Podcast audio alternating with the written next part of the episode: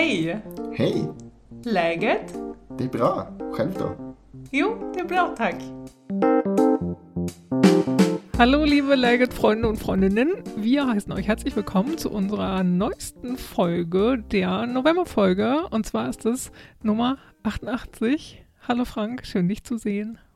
Hallo Vanessa, schön dich zu sehen und hallo an alle da draußen, schön, dass ihr uns wieder zuhört in dieser dunklen, grauen, bei mir gerade sehr regnerischen Jahreszeit.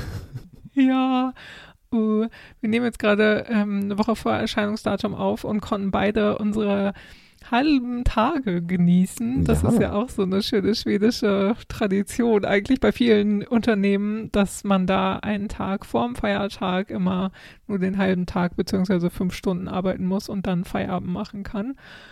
Ja. Und genau, da freuen wir uns gerade drüber, dass wir jetzt ein bisschen Nachmittagszeit für unsere Podcast-Aufnahme haben, nicht wahr?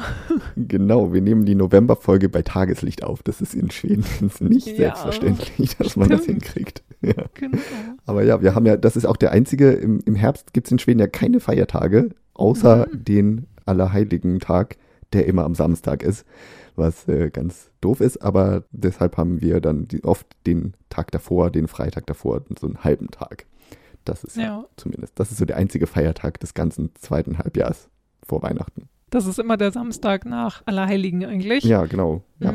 Also nach dem wirklichen Allerheiligen-Datum. ja, es ist ein sehr komischer Feiertag und warum Schweden auch Allerheiligen hat, was eigentlich ja so ein katholischer Feiertag ist. Also man versteht es nicht so recht. Aber wir Mhm. nehmen diesen halben Tag mit und freuen uns, dass wir jetzt Zeit haben, für euch eine Folge aufzunehmen.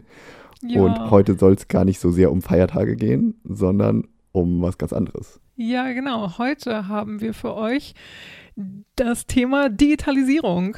Digitalisierung in Schweden und was das alles beinhaltet. Und wir haben mit euch ja schon öfter mal drüber geredet, was BankID ist und das alles Wish benutzen und sowas alles. Aber da geben wir euch heute noch ein bisschen einen, einen weiteren Einblick in die Digitalisierung in Schweden, im Gegensatz zu Deutschland auch und was es alles für Vorteile hat.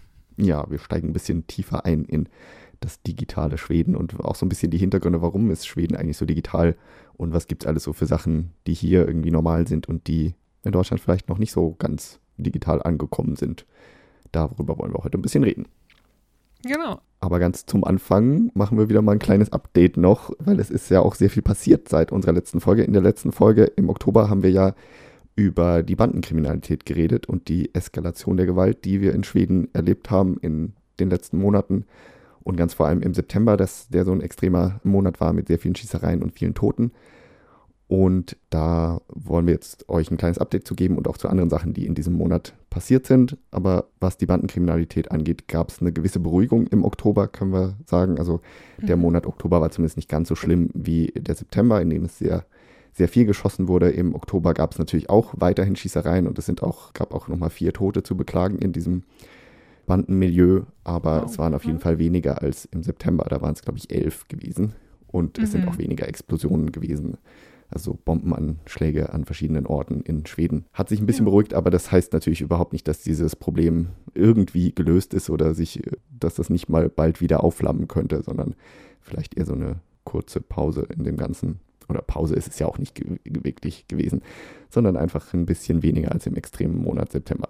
Ja, also hört euch das gerne nochmal an, die Folge, die wir mit Kosei aufgenommen haben. Und wir haben auch ein paar positive Rückmeldungen gekriegt. Tatsächlich per Mail Mhm. sind ein paar gekommen, die das total gut fanden, dass wir das Thema behandelt haben und dass sie mal ein bisschen mehr darüber erfahren konnten. Und auf Instagram hat auch Fröken Grön, liebe Grüße an Fröken Grön, die in Deutschland sitzt, ähm, die hat kommentiert, dass sie das Thema auch super interessant findet und auch gut findet, dass das ja endlich mal eine Plattform aufgreift und ein bisschen mehr aufgreift, weil in Schweden das schon so lange ein Problem ist. Und genau, da hat sie sich gefreut, bei uns da was drüber zu hören auch. Genau, wir hoffen, dass das für euch andere auch interessant war. Die Folge war auf jeden Fall gut gehört mit äh, vielen Hörern und Hörerinnen in der letzten Folge. Dafür ein großes Danke schon mal von uns. Ja, absolut, genau. Was ist denn sonst noch so passiert? Ja, außerdem, äh, äh, außer den Schießereien und so in Schweden gab es noch andere Ereignisse, die äh, wir leider auch noch kurz erzählen müssen. Und im Oktober gab es einen äh, Terroranschlag, der spezifisch auf Schweden gerichtet war in Brüssel, in der belgischen Hauptstadt. Am 16. Oktober gab es da einen Terroranschlag, bei dem zwei schwedische Fußballfans ermordet wurden und ein dritter, glaube ich, verletzt wurde. Mhm. Und da ein äh, ja, vermutlich islamistischer Terrorist das Feuer eröffnet hat auf äh, offener Straße in der Stadt. Das war ein Abend, an dem die schwedische Fußballnationalmannschaft ein äh, Länderspiel hatte in Brüssel gegen Belgien. Und deswegen waren da viele schwedische Fans in der Stadt, auch mit schwedischen Trikots unterwegs und dementsprechend leicht zu erkennen für jemanden, der es auf Schweden abgesehen hatte. Und ganz offensichtlich war auch das Motiv dieses Attentäters, dass er äh, spezifisch sich eben auf schwedische Fans gerichtet hat oder auf, auf schwedische Staatsbürger, um eben ja, den Schweden da was auszuwischen. Und zwar hat er sich ja wohl auch berufen eben auf diese Koranverbrennung, die es ja in diesem Jahr gab und im letzten Jahr in Schweden, die in der islamischen Welt natürlich besonders groß waren und besonders viel berichtet wurden, aber generell ja in, in den News überall waren. Ja. Und aber anscheinend auch sich berufen auf eine äh, Desinformationskampagne, die es auch schon länger gibt in den sozialen Medien, wonach schwedische Jugendämter Kinder entführen von muslimischen Familien und diese Kinder also kidnappen wird dann immer gesagt, also dass dann Kinder weggenommen werden von muslimischen Familien und an What? schwedische oder gar an äh, homosexuelle Paare ver vergeben werden und solche. Das ist so eine äh, große Desinformationskampagne, die eigentlich ja, also die keinen wirklichen Hintergrund hat, die sich aber enorm verbreitet hat und auch immer noch verbreitet. Und auf die hat er sich wohl auch bezogen in seinem Bekennervideo oder was er da nach diesem Terroranschlag bekannt gegeben hatte. Also Krass. das äh, auch so ein Ding, was irgendwie spezifisch auf Schweden eben gerichtet ist. Ja.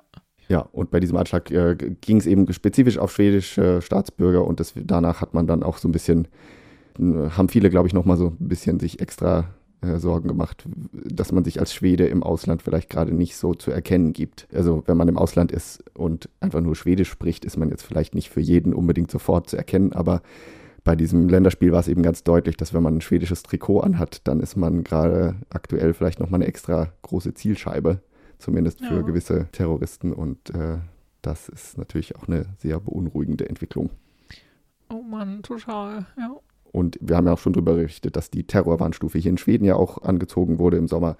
Und im Zuge dessen wurden jetzt auch gerade vor kurzem auch noch das Mitbringen von Taschen zu größeren Events wurde verboten weil man, mhm. da hat man sich auch auf diese Terrorgefahr bezogen, dass man gesagt hat, jetzt darf niemand mehr zu Konzerten oder so Taschen mitbringen. Also auch Handtaschen und sowas sind jetzt irgendwie verboten. Man darf nur eine Jacke anhaben oder so. Keine Ahnung. Also mhm. ähm, diese ganze Terrorgefahr ist weiterhin sehr latent irgendwie in Schweden, aber halt auch im Ausland, wenn man als schwedischer Staatsbürger unterwegs ist. Und es geht leider auch nicht so fröhlich weiter, weil, oh Mann, also wir, wir fangen jetzt ja. echt ein bisschen mit doofen News an. Ja, genau. Es war irgendwie ein deprimierender Monat, äh, hm. definitiv in der ganzen Welt. Ich meine, muss man nur nach Israel und Gaza gucken, das oh, war ja. ja. Äh, Absolut, genau. Aber genau, äh, darüber hinaus, genau, gerade über die großen, die Kriege gerade in Europa hinaus, passiert noch mehr Scheiße tatsächlich. Und ja. in Blekinge ist auch was passiert. Ja, genau. Es gab auch noch eine andere Art von Scheiße, die in Schweden passiert ist, und zwar in Blekinge. Und zwar gab es ein Fährunglück, oder beziehungsweise es ist eine Fähre gewesen von der deutsch-schwedischen Reederei TT-Line, die ja so Fähren zwischen Deutschland und äh, Trelleborg vor allem betreibt. Die hm. hatte eine Fähre, die auf Grund gelaufen ist vor der Küste von Blekinge und dabei äh, Öl verloren hat. Also da ist irgendwie ganz viel Schweröl ausgetreten und diese Fähre äh, saß dann auch eine ganze Weile fest auf, also die, die war da halt irgendwie festgefahren, äh, kam mhm. dann nicht mehr weg mhm. und war da jetzt auch anderthalb Wochen lang, stand die da und kam einfach nicht weg. also bis man sie dann auch bergen konnte. Sie ist inzwischen ist sie in den Hafen geschleppt worden und ist jetzt ähm, weg von da, wo sie gestanden hat. Aber mhm. sie war relativ lange festgefahren und hat eben ziemlich viel Öl verloren, der jetzt so an den Stränden von Blekinge angekommen ist. Und ich habe ja immer noch so ein bisschen gewisse Beziehung zu, zu dieser Gegend, auch wenn ich da jetzt gerade wieder nicht mehr wohne, aber habe mich da halt natürlich auch besonders für interessiert. Und da wird jetzt halt gerade sehr viel, sind sehr viele Leute im Einsatz, die eben diesen, dieses Öl von den Stränden versuchen wegzukriegen und die, die Vögel äh, versuchen zu retten, die möglicherweise im Öl gefangen sind. Und äh, es ist wohl sehr viel Öl auch noch im Wasser. Also es ist schon einiges an die Strände angeschwemmt worden, aber wohl sehr viel auch noch irgendwie in der Ostsee drin dass Ja. man auch nicht so leicht halt wegkriegt, weil es war wohl auch sehr schwere See und so, also sehr viel Seegang, sehr viele Wellen und dadurch ist das Öl jetzt nicht ein großer Teppich, den man irgendwie eingrenzen und dann irgendwie abpumpen kann oder so, sondern es hat sich halt sehr verteilt und Mhm. auch untergegangen und das wird wohl eine ziemlich langwierige Sanierungsgeschichte, die da in Blekinge gerade läuft und noch über viele Monate laufen wird. Leider. Ich, ich mache hier die Über Übergänge für uns. ja. Kommen wir jetzt abschließend von unserem Newsblog zu einer skurrilen News, aber über die du gelesen hast. Ne? Erzähl davon mal genaueres. Ein Projekt, das nach 140 Jahren endlich fertiggestellt wurde. Was hat es damit auf sich? Zum Abschluss nach all diesen deprimierenden Sachen noch eine positive Nerdy News. Und Mhm. zwar äh, wurde das Projekt Svenska Akademiens Ordbok jetzt abgeschlossen. Das ist wörtlich übersetzt das Wörterbuch der Schwedischen Akademie. Die Schwedische Akad- Akademie ist ja die, die unter anderem den Nobelpreis für Literatur vergibt. Jetzt auch im Ja. Oktober wieder einen neuen Preisträger äh, bekannt gegeben hat. Und die hat unter anderem auch das, so, so eine Art, den schwedischen Duden gibt die zum Beispiel raus, also so eine Liste, wie schreibt man die Wörter richtig, wo man nachgucken kann, wie wird das richtig geschrieben und so. Aber die haben auch dieses SAUB, wird das abgekürzt, Svenska Akademiens Ordbok. Und das ist ein historisches Wörterbuch, in dem irgendwie alle Wörter der schwedischen Sprache aufgelistet sind und seit wann es sie, äh, seit wann sie irgendwie belegt sind, mit welchen Quellen und in welchen Bedeutungen und äh, wo sie vorkommen mit tausend Beispielen und was weiß ich.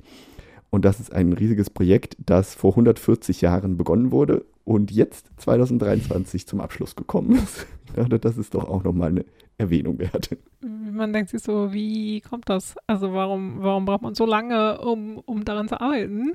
Das verstehe ich Ja, nicht so es sind richtig. wohl es sind wohl extrem viele Wörter und äh, sehr viele Quellen und so, was die da untersucht haben.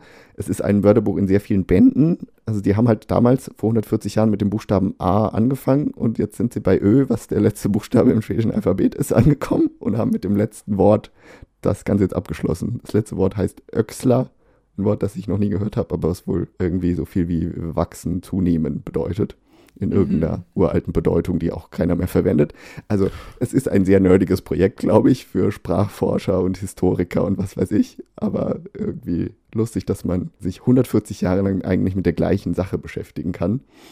Und jetzt, wo man fertig ist, müssen auch die ersten Bände oder eigentlich alle Bände, die rausgegeben wurden, wieder überarbeitet werden. Jetzt geht man so durch, okay, welche, welche Sachen, die wir da drin haben, sind alt, welche neuen Wörter müssen jetzt dazukommen. Ich meine, seit 140 Na Jahren sind auch ein paar neue Wörter hinzugekommen Mhm. und äh, welche Sachen wollen wir vielleicht verändern und so.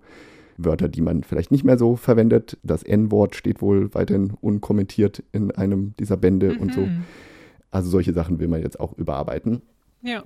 Aber ein spannendes Projekt fand ich nur irgendwie 140 Jahre. Es ist so ein bisschen wie dieses, diese Kathedrale in Barcelona, die seit Ewigkeiten Ja. gebaut wird und auch tendenziell nie fertig wird. Sagrada Familia. Ja, genau. Oder der Kölner Dom, der hunderte Jahre Oh ja, im Bau war und so. Der Kölner Dom von Schweden. Genau. Ja, ähm, ganz witzig. Aber was, was ihr daran sehen könnt, ist ja auf jeden Fall, dass die Umlaute im Schwedischen zum Alphabet gehören. Das ist ja auf jeden Fall ein, ein guter Fun-Fact bei der ganzen Sache, ne? Die Ja. ihr noch mitnehmen könnt. Dass nämlich die drei letzten Buchstaben sind O, Ä, Ö. Also O, das mit dem, das A mit dem Kringel drauf.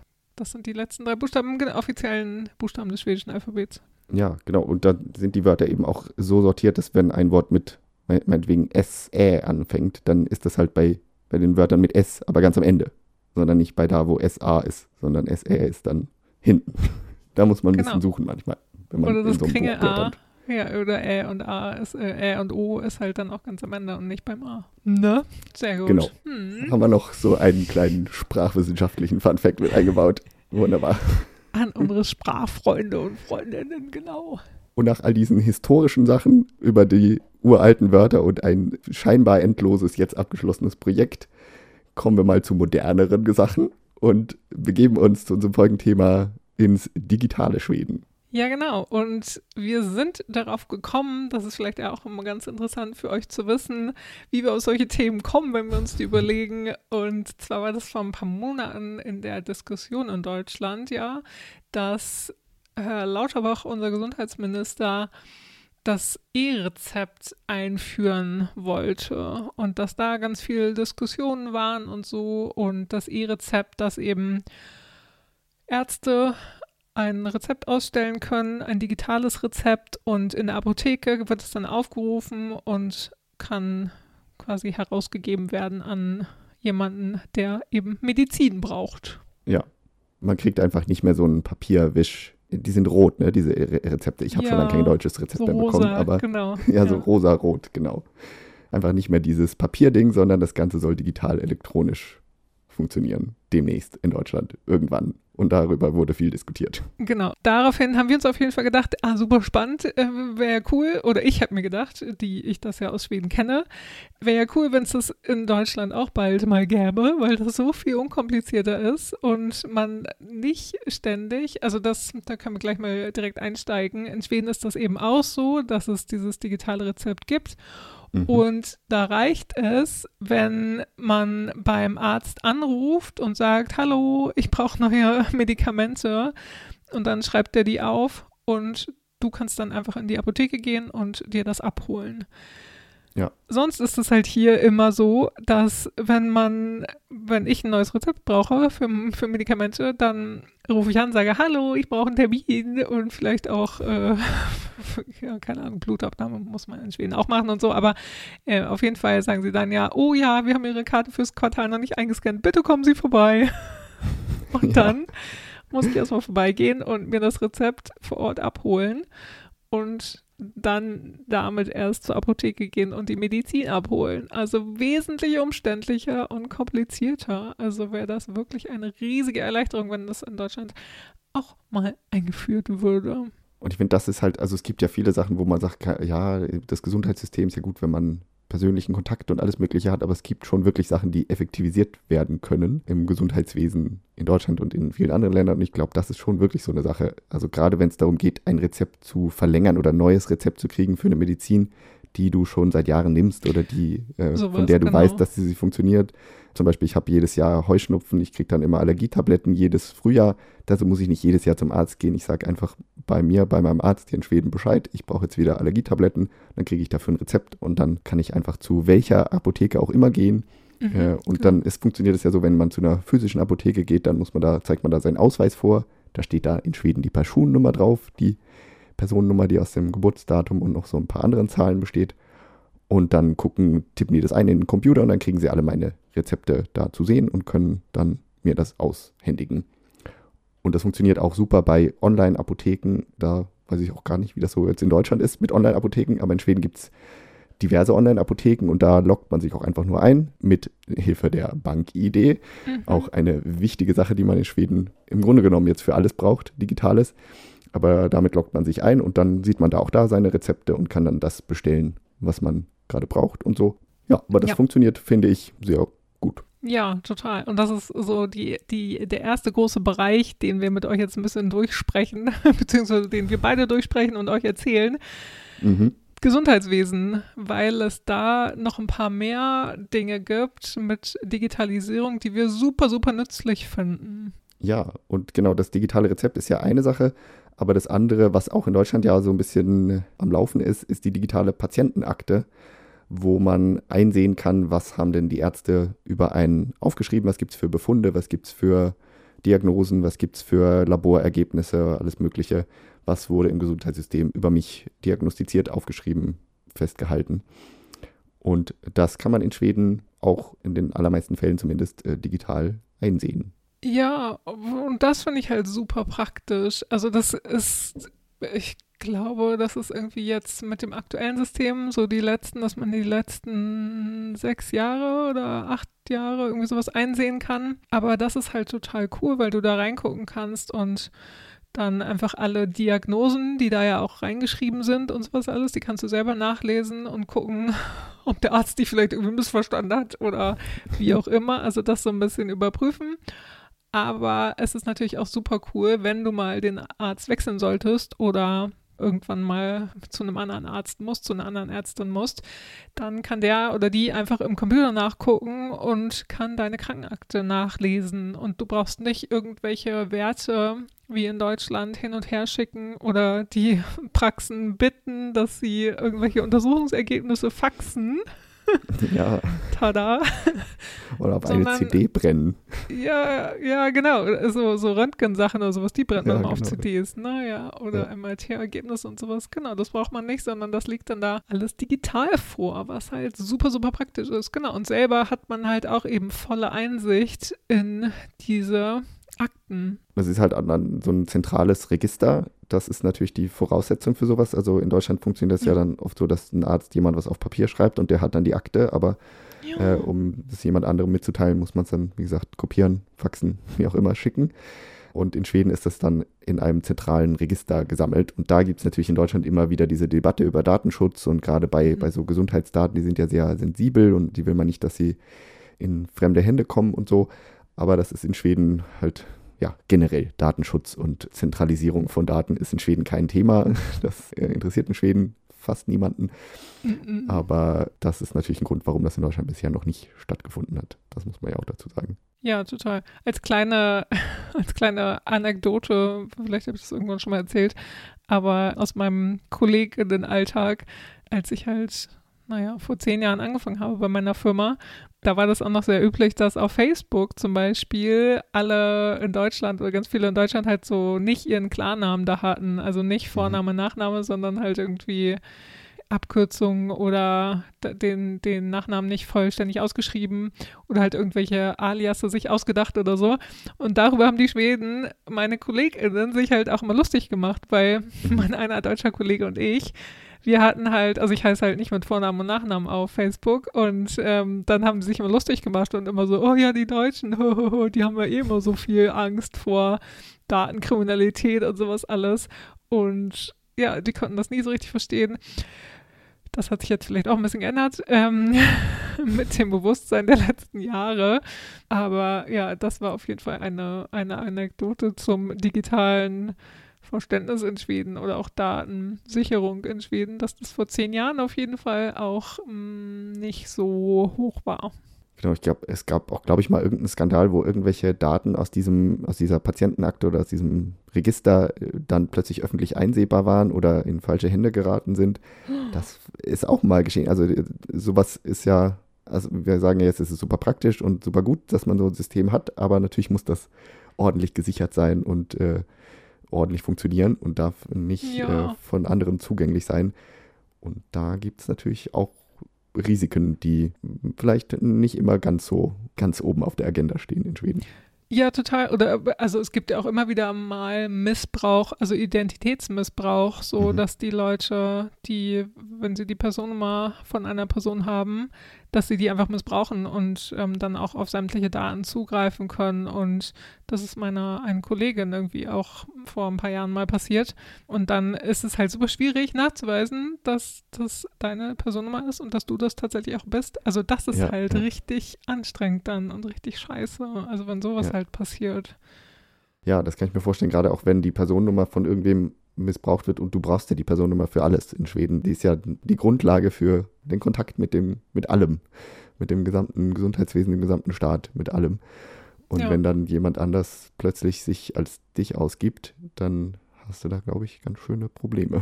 Genau, oder auf dein Konto zugreift oder sowas und deinen Kreditscore verändert oder sowas und dann kannst du irgendwann halt gar nichts mehr kaufen oder Mobilrechnungen bezahlen oder also, Ja. so, also genau, da kann ja alles mögliche mit passieren. Ja, also auf jeden Fall große Risiken, aber ähm, Ja. wir haben gesagt schon, Vorteile gibt es mit dem System, was es in Schweden gibt.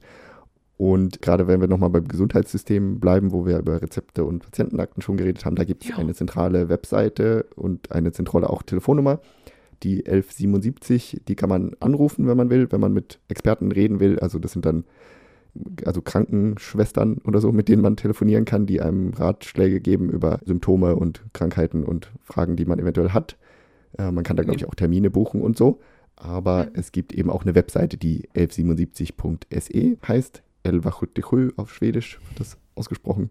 Und das ist so der zentrale Zugangspunkt zum Gesundheitswesen. Da loggt man sich ein und da kann man dann zum Beispiel diese Patientenakte einsehen Und man kann Termine buchen bei, bei seiner Wortzentral, dem Hausarzt sozusagen, der Hausarztpraxis Ja. und andere Termine bei anderen Ärzten und andere Sachen auch machen und die Rezepte einsehen und so. Ja, genau, perfekt auch für Drinnies, äh, fällt mir jetzt gerade so ein. kennst du den, kennst du den Podcast Drinnies? Nee, Das ist, äh, äh, den kennt ihr vielleicht, äh, unsere lieben ZuhörerInnen. Das ist mit Julia Becker und mhm, Sommer heißt er. Mit Nachnamen. Ich weiß nicht genau, mit dem Vornamen.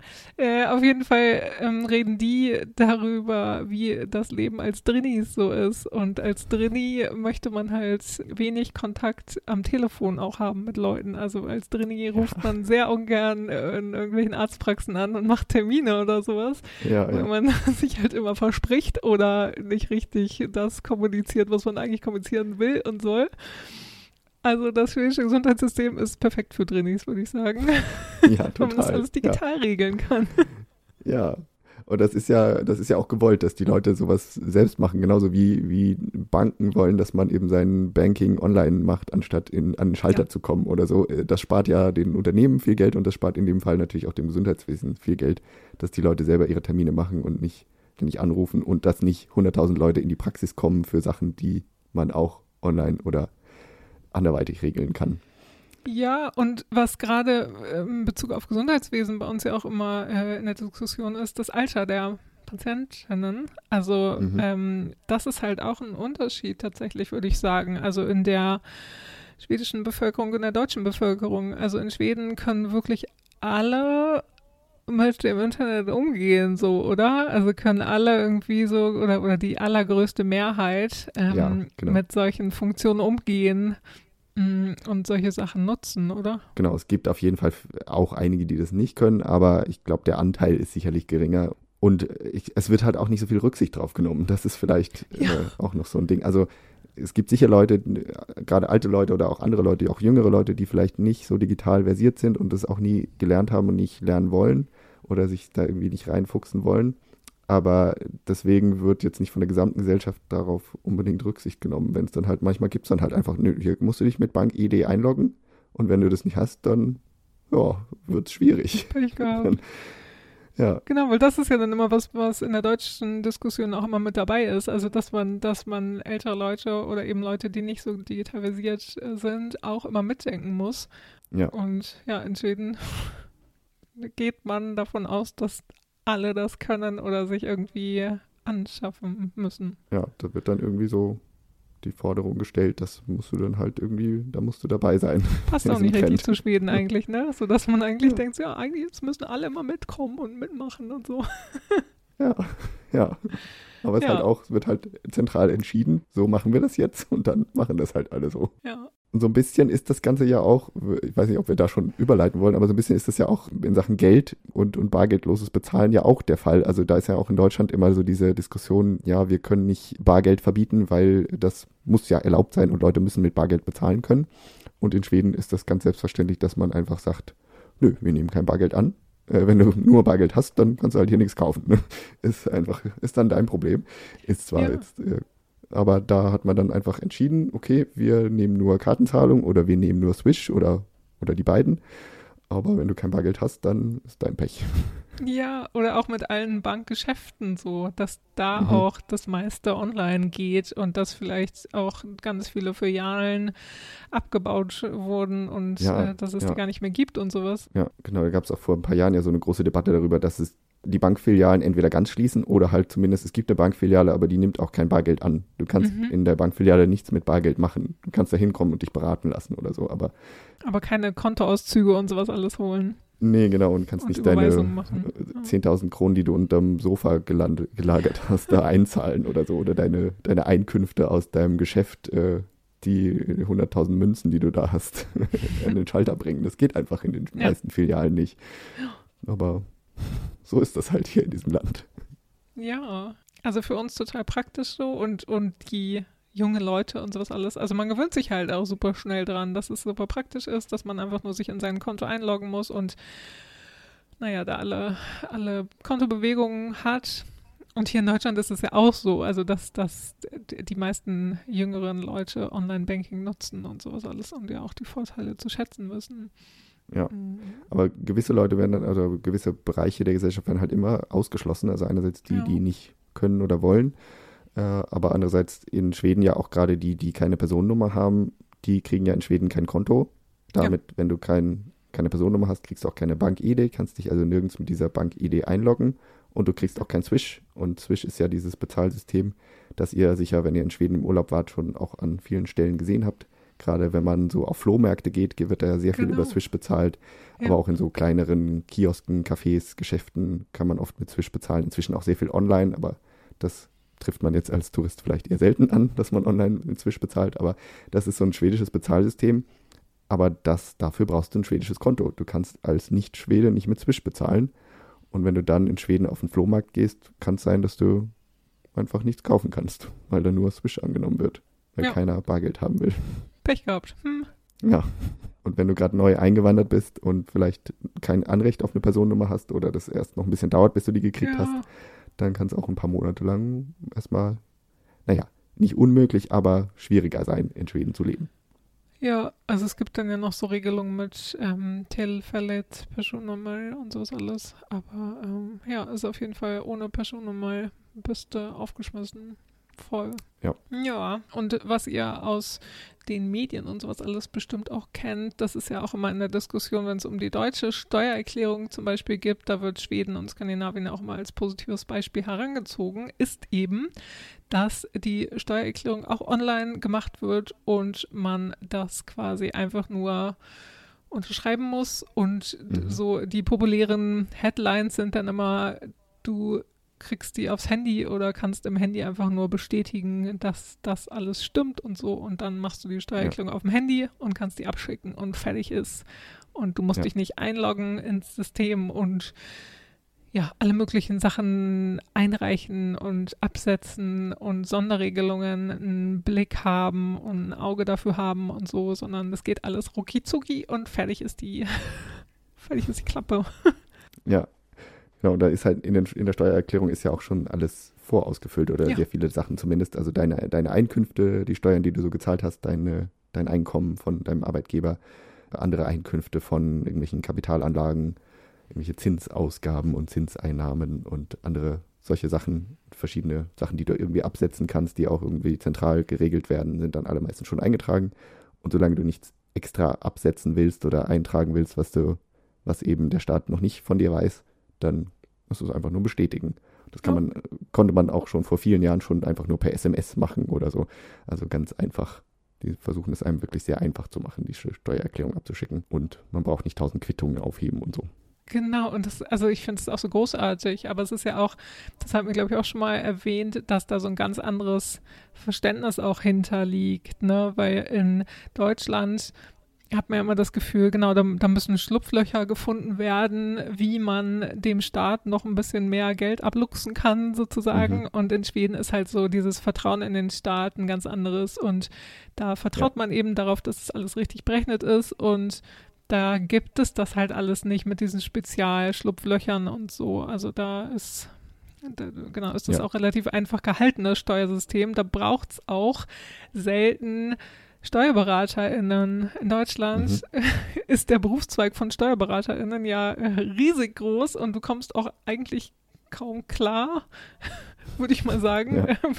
ähm, wenn du ein bisschen was äh, Spezielleres in der Steuererklärung machen musst, ohne SteuerberaterInnen. Also das finde ich, das finde ich unerhört. Also ich könnte mich da echt drüber aufregen, dass dass das in Deutschland halt so Usus ist, dass davon ausgegangen wird, ja, der, es wurde eben diese ganze Berufsgruppe geschaffen, die dir die Gesetzestexte erklären können, die sonst halt keiner versteht.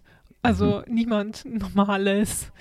Ja. Und das, also ich finde es unmöglich. Und in Schweden ist es halt, ja, gibt es diesen Berufszweig irgendwie gar nicht so Ja, richtig. Total, ja.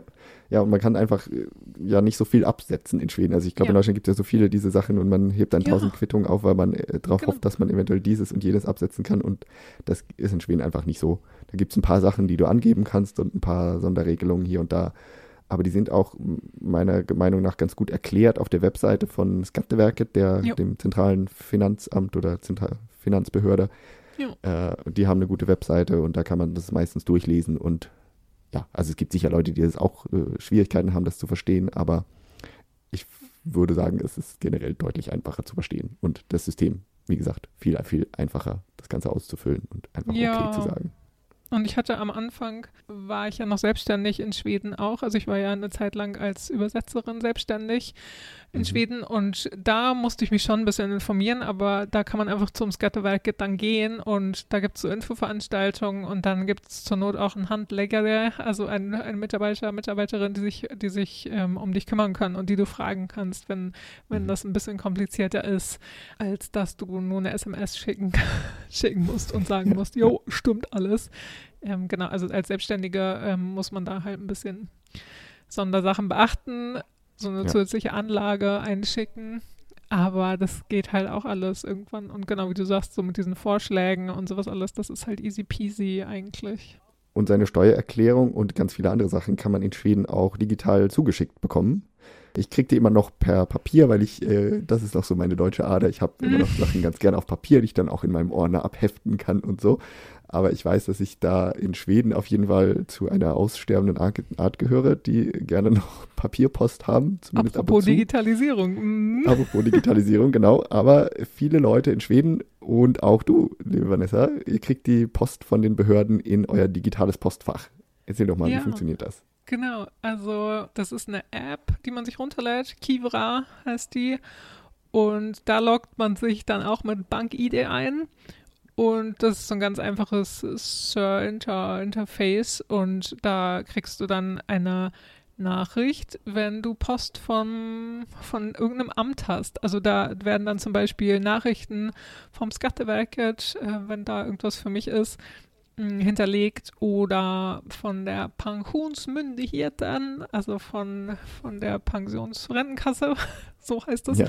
Genau, wenn da irgendwas Neues ist oder mein, mein jährlicher Bescheid, dann kriege ich eine Mitteilung, m, dass ich Post habe und dann logge ich mich da ein und dann steht da, Sie haben Post da und daher und dann kann ich darin direkt in der App das dann auch lesen, diese Post. Also es sieht dann quasi genauso aus wie dieser, wie diese Briefe, die man auch kriegt, Ja. m, nur halt in digitaler Form. Und die liegen halt Ja. in diesem digitalen Postfach. Ja, Und die werden da auch archiviert. Du musst die dann auch nicht runterladen und bei dir selber aufheben bis in zehn Jahren oder was auch immer, wann man die dann Genau, vielleicht kann. soll ich das mal machen zur Sicherheit, aber oder ich mache das auch mal, also dass ich die als PDF runterlade, so natürlich, äh, weil man weiß ja auch nie. Mm, Ja, genau. Gut ist es auf Aber jeden Fall. ja, Aber genau, die sind da, sind die bleiben da auch liegen, sozusagen.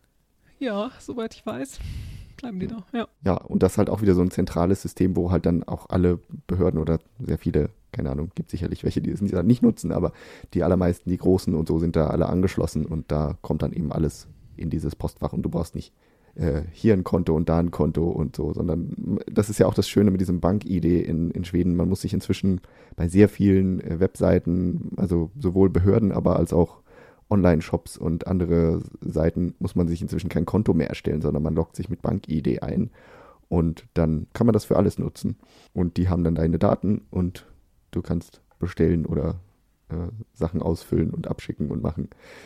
Und das ist alles sehr praktisch. Aber Ja. halt alles sehr zentralisiert. genau, total. Ja, und das ist eben auch das mit diesem, ähm, dass man die, also was ich jetzt gerade schon meinte, dass man die Pensionsbeitragszahlungen, Ja. ähm, dass man die da eben alle sieht, was halt auch super praktisch ist. Da kann man sich einloggen, wie, wie viele wie viele Kronen jetzt gerade eingezahlt wurden vom Arbeitgeber und wo die angelegt sind. Und man kann ja auch teilweise selber entscheiden, Ja. für was man, wie man die anlegen will und so in verschiedenen Bereichen und auch die berufliche Altersvorsorge und so. Da gibt es diverse Systeme für. Ja, weil die, die, genau, die schwedische Rente funktioniert ja auch ein bisschen anders als die deutsche. Ja, mit so Ja. Pensions, äh, mit so, mit so Fonds. Und apropos Börse und sowas. Oder wolltest du noch was sagen? Nee, nee, sag, sag du. Ja, ich, also ich wollte jetzt einfach zum nächsten Thema kommen mit, mit Börse und sowas und das, das auch ganz wesentlich, wenn du irgendwelche Kapitalanlagen hast und investierst dein Geld in ETF oder sowas, dann kannst du das auch alles online nachgucken. Und das fand ich halt auch super, super praktisch am Anfang, als ich halt nach Deutschland wieder gezogen bin, dass ich einfach alle meine Sachen äh, in der App in Schweden halt nachgucken konnte, wie sich das Geld entwickelt, auch über die Wochen und Monate. Und ich weiß, dass es inzwischen, also wir reden jetzt irgendwie auch, was so diese Bankenkram und sowas alles, Finanzierungskram und sowas betrifft, da ist das auch, denke ich, alles mit Apps jetzt äh, ist Deutschland ja, da. Der Unterschied ist nicht mehr so groß. genau, ist Deutschland auf gleicher Höhe inzwischen.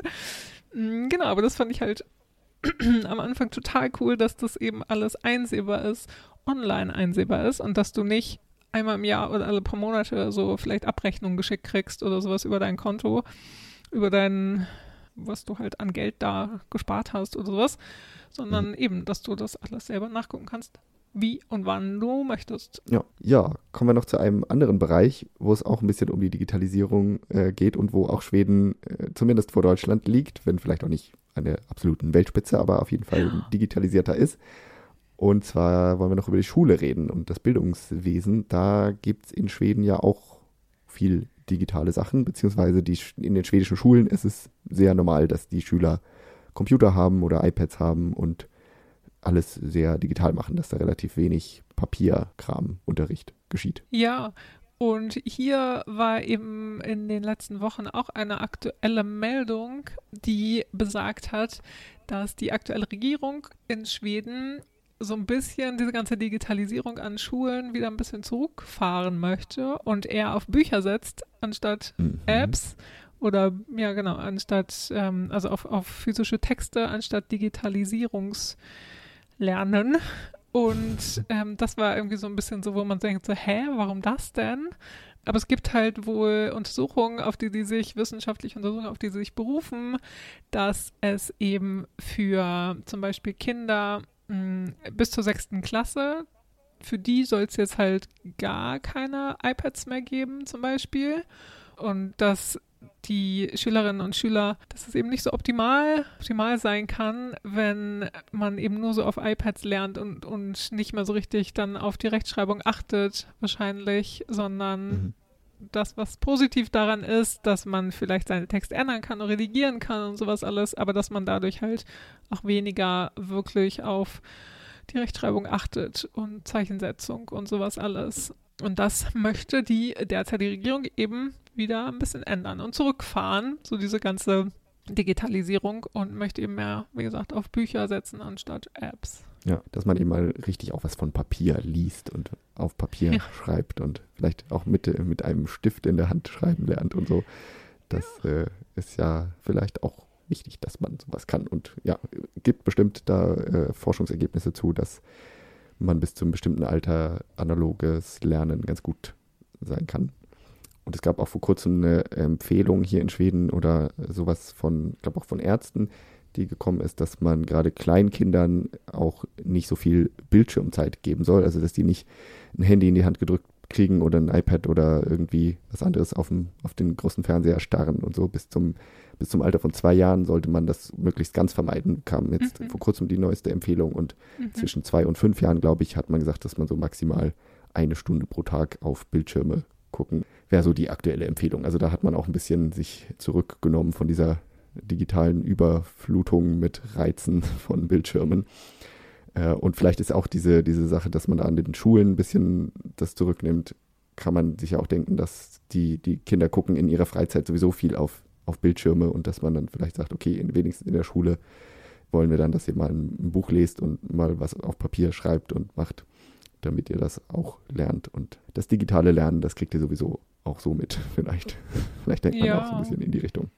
Ja, und, und eben bei allem, was da, was man da für Vorteile drin sehen kann an digitalem Lernen, sind die Stimmen auf jeden Fall auch ein bisschen lauter in Schweden, die finden, dass das die letzten Jahre wirklich, wirklich fix ging alles. Also und auch sehr mhm. schnell ging mit der Digitalisierung in den Schulen. Also ähm, wenn man dann nach Deutschland guckt, dann ist das ja auch alles ein bisschen äh, hinterher. Nicht so fix. Aber auch sehr unterschiedlich, glaube ich. Also gibt es ja in Deutschland auch inzwischen, dass das ist halt so White nee, Whiteboards heißen die nicht, aber halt so, so digitale Boards anstatt Tafeln gibt, so, also dass mhm. da in der Hinsicht auf jeden Fall schon einiges an Digitalisierung dabei ist. Aber es gibt ja auch weiter Schulen, die dafür kein Geld haben oder keine, ja, keine Leute, keine Ressourcen. Und mhm. ich habe witzigerweise neulich gelesen von einer Schule, die halt ganz viele iPads im äh, im Lehrerzimmer liegen hat, so, Ja. und die aber nicht an die Schüler verteilt werden, weil das niemand machen kann. Weil niemand das einrichten kann für die SchülerInnen und so. niemand kann denen das so erklären, wie die damit dann arbeiten können. Und ja, Ja. also vielleicht wissen die auch gar nicht so richtig, wie das dann in den Unterricht mit eingebunden werden kann und soll und sowas alles. Und genau, Ja. das scheitert eben an dieser, an dieser bestimmten Schule, scheitert das auf jeden Fall in der Hinsicht. Und das ist eben auch so ein Ding, glaube ich, ähm, was in Deutschland ein Problem ist, wenn halt so die ältere Generation, ähm, dass die halt da auch kein Interesse dran haben oder weniger Interesse dran haben, Ja. das in ihren Unterricht einzubinden und sich halt auch nicht so vielleicht damit auskennen, dass die den jungen Leuten das erklären können, wie das alles funktioniert. Mhm. Da fehlt ein bisschen die Technologieaffinität, äh, Mhm. äh, die man vielleicht in Schweden höher hat. Und auch vielleicht äh, in Deutschland ist ja auch immer so ein Problem, was öfter mal in den Medien besprochen wird, dass viele Schulen gar nicht ordentlich Internet haben oder kein, kein WLAN haben oder zumindest nicht in der äh, Bandbreite oder der Stärke, die man so braucht, damit alle Schüler gleichzeitig im Internet auf ihren äh, iPads irgendwas machen können. Äh, und da ist Schweden natürlich auch besser ausgestattet, weil man hier äh, auf jeden Fall ja auch eine bessere Breitband-Glasfaserabdeckung hat im, im ganzen Land. Und die Anschlüsse, also da ich habe noch nie in Schweden davon gehört, dass irgendwie Schulen darüber damit Probleme hätten, dass sie kein Internet haben. Das kann sicherlich auch vorkommen, dass es äh, an verschiedenen Stellen nicht so richtig funktioniert, aber dieses große Problem, das man in Deutschland hat, das gibt es hier auf jeden Fall nicht. Ja, und das ist auch so ein bisschen unser Hauptargument, zu dem wir quasi kommen, woran das alles liegt, ne? Also, dass Ja. Zum einen die Technik- und Technologieaffinität der Schweden halt schon eine ganz lange Geschichte hat, also auch mit Mobilfunk und sowas. Also, wenn ihr noch die schwedischen, den Te Telefon- und Mobilfunkanbieter Ericsson kennt, so, ähm, oder, oder aus Finnland Nokia, da ist das ja auch irgendwie in den 90er Jahren, glaube ich, entstanden und da hatten eben Ja. ganz viele Schweden und Schwedinnen und so und in Skandinavien hatten die schon ganz früh auch Handys und sowas alles und Mobilfunk und da war Deutschland auf jeden Fall immer ein bisschen langsamer unterwegs. Also dass seit den 90er Jahren das alles schon in der Entwicklung ist und dass ja alles auch also auf allen möglichen Ebenen quasi Computer eingesetzt wurden auch und die Digitalisierung eben vorangebracht wurde in Schweden. Also dass das auf jeden Fall ein wesentlicher Punkt daran ist, dass das eben so weit verbreitet ist in Schweden. Ja, genau. Und auch gerade den, den Ausbau von, von Internetkabeln Ja. und Verbindungen, da hat man relativ früh äh, das auch staatlich gefördert. Und dadurch hatte man einfach einen Vorsprung, was jetzt äh, andere Länder angeht, dass man da die Infrastruktur relativ früh da hatte. Und die, die Technologieaffinität ist halt dann dadurch da. Ähm, da ist natürlich die Frage, wo, wo kommt diese Technologieaffinität her, dass sie halt früh gefördert wurde oder haben die Schweden schon immer irgendwie so ein bisschen äh, Lust auf neue Technik gehabt, aber das, das kann man ihnen, das muss man ja auch dazu sagen, dass Schweden häufig Early Adopters sind, wie das so schön genannt wird, dass sie eben Mhm. gerne neue Technik ausprobieren, dass man gerne mal ein neues Gadget sich kauft oder gerne neue Apps ausprobiert, neue Programme, äh, ja, einfach offener für neue Technologien ist, als das vielleicht jetzt in Deutschland ist. Und dass das natürlich sicherlich auch dazu beiträgt. Dass zum Beispiel ja auch ähm, Spotify aus Schweden kommt oder Ja. Skype kommt aus Schweden. Also tatsächlich ziemlich große Konzerne, die daherkommen, die so mit Digitalisierung zu tun haben. Ja, genau, definitiv. Und da war man einfach früh dabei, solche, solche Bereiche zu digitalisieren und das dann auch bereit zu nutzen. Das äh, gerade Spotify ist ja ein super Beispiel dafür. Das wurde, das ist in Schweden ja super schnell auch durch die Decke gegangen und alle hatten dann Spotify und kein Mensch hat mehr CDs gekauft, sondern alle haben Musik gestreamt und Deutschland war da auf jeden Fall zehn Jahre hinterher, bis dann irgendwann mal die, äh, das Streaming die, die Verkäufe von CDs überholt hat. das, Ja. äh, das ist ja so ein Ding, was ähm, in vielen Bereichen, wo, wo Schweden in vielen Bereichen weiter vorne lag, auch was anderes äh, Streaming dann von, von Videosachen angeht oder auch gerade bei das, was wir hier machen, Podcast, das war in Schweden natürlich viel früher ein Richtig. Thema, als das dann in Deutschland irgendwann angekommen ist. Also ja, inzwischen würde ich sagen, es äh, hat, hat Deutschland dabei gerade bei solchen Sachen auch aufgeholt und inzwischen haben ja alle auch ein Smartphone gefühlt in Deutschland. Ja. Auch nicht alle, aber natürlich sehr viele und man benutzt alle möglichen Apps und macht alles Mögliche. Aber es ging halt einfach früher los in Schweden. Ja, damit äh, können wir auch schließen, oder? Mit dieser. Ja, genau.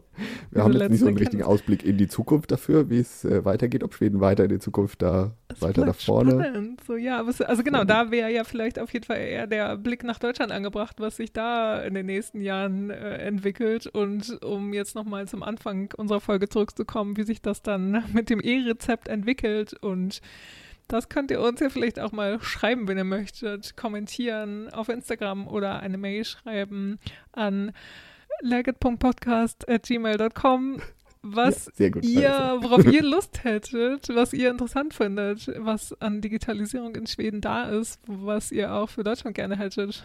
Mm, Das schreibt uns doch mal, worauf ihr Lust hättet. Ja, und wenn es Sachen gibt, die ihr in Schweden auch vermisst, die in Schweden auch noch digitalisiert werden könnten, dann schreibt uns das Mhm. natürlich auch gerne. wenn ihr da Vorschläge habt, das können wir dann ja mal weitergeben an die Digitalisierungsbehörde oder sowas. Genau. äh, ja, vielen Dank auf jeden Fall, dass ihr uns äh, wieder zugehört habt. Wie gesagt, folgt uns gerne und kommentiert und schreibt uns auf Instagram und Facebook und per Mail. Und ansonsten, Wir wünschen euch einen schönen November. Nicht zu dunkel soll er werden. Und ähm, vielleicht als kleiner Hack von mir, ich habe letztes Wochenende schon meinen Weihnachtsstern aufgehangen. mhm, du machst Novent.